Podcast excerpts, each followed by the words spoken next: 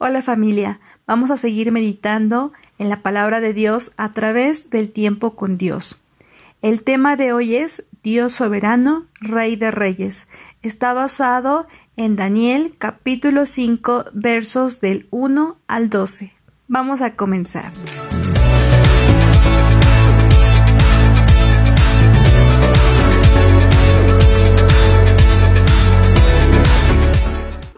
El rey Belsasar hizo un gran banquete a mil de sus príncipes, y en presencia de los mil bebía vino. Belsasar, con el gusto del vino, mandó a que trajesen los vasos de oro y de plata de Nabucodonosor, su padre, había traído del templo de Jerusalén, para que bebiesen en ellos el rey y sus grandes, sus mujeres y sus concubinas. Entonces fueron traídos los vasos de oro que habían traído del templo de la casa de Dios que estaba en Jerusalén, y bebieron en ellos el rey y sus príncipes, sus mujeres y sus concubinas. Bebieron vino y alabaron a los dioses de oro y de plata, de bronce, de hierro, de madera y de piedra. En aquella misma hora aparecieron los dedos de una mano de hombre que escribía delante del candelero sobre el encalado de la pared del palacio real. Y el rey veía la mano que escribía. Entonces el rey palideció, y sus pensamientos lo turbaron, y se debilitaron sus lomos, y sus rodillas daban una contra la otra.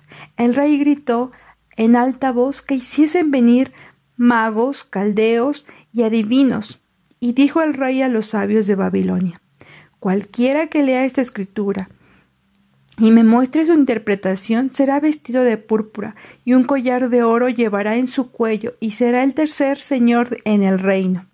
Entonces fueron introducidos todos los sabios del rey, pero no pudieron leer la escritura ni mostrar al rey su interpretación.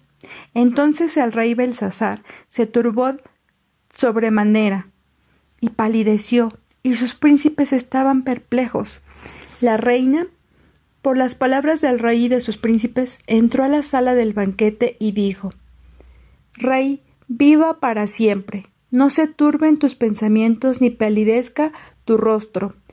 En tu reino hay un hombre en el cual mora el espíritu de los dioses santos, y en los días de tu padre se halló en él luz e inteligencia y sabiduría, como sabiduría de los dioses, al rey Nabucodonosor tu padre, oh rey, constituye constituyó jefe sobre todos los magos, astrólogos, caldeos y adivinos, por cuanto fue hallado en él mayor espíritu y ciencia y entendimiento para interpretar sueños y descifrar enigmas y resolver dudas. Esto es en Daniel, al cual el rey puso por nombre Belsasar. Llámese pues ahora Daniel, y en él te dará la interpretación. Podemos meditar en cómo Dios pone reyes y quita reyes según su soberana voluntad. Y también podemos ver cómo la soberbia y la jactancia que vienen con el poder siempre conducen a los gobernantes hacia su propia destrucción.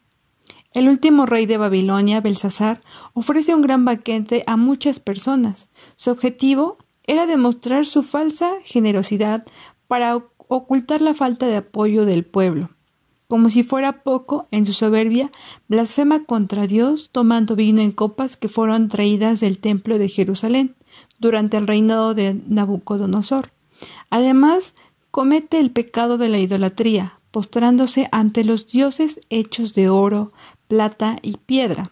Entonces Dios responde a la maldad de Belsasar mostrándole la mano de un hombre que escribe en la pared del palacio real un mensaje para él. Esa mano es del soberano, quien interviene en la historia de la humanidad conforme a su voluntad. Y aquí podemos también reflexionar en cómo Dios interviene en el momento preciso, en ese momento en el que, si lo podemos ver en nuestra vida, nos llenamos de orgullo, nos llenamos de codicia o incluso de jactancia, por lo que Dios muestra su amor a través de la corrección oportuna y como lo podemos ver a través de la lectura, el hombre es pecador por eso es inevitable que tiemble ante la aparición de Dios. El rey Belsasar palidece y queda preso de un gran temor al ver una mano escribiendo en la pared. Se debilitan sus lomos y sus rodillas dan la una contra la otra. Esa es la típica reacción de un hombre con todas las debilidades que tiene por definición cuando está en la presencia del santo. El rey busca a quien le pueda interpretar la escritura de la pared. La reina, probablemente la madre del rey, le recomienda a Daniel.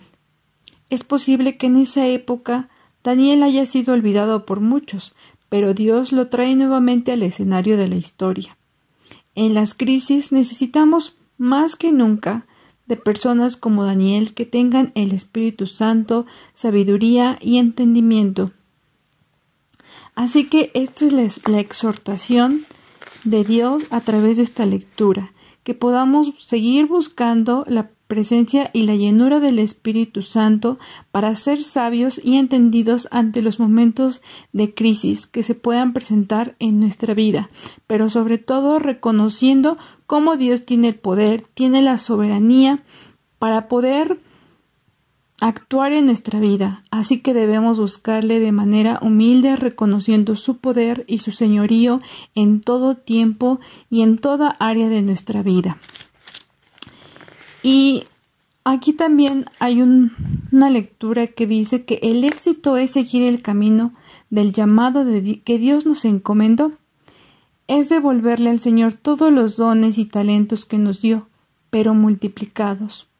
En vez de preocuparnos cuánto talento poseemos, qué somos o cuánto logremos, debemos centrarnos en vivir la vida que Dios desea y que lo alegra debemos cambiar el foco de atención y pasar de los resultados al proceso, ya que Dios utiliza sin falta y con gozo a quien le sigue en el camino de la justicia. Vamos a orar conforme a la carta de Dios.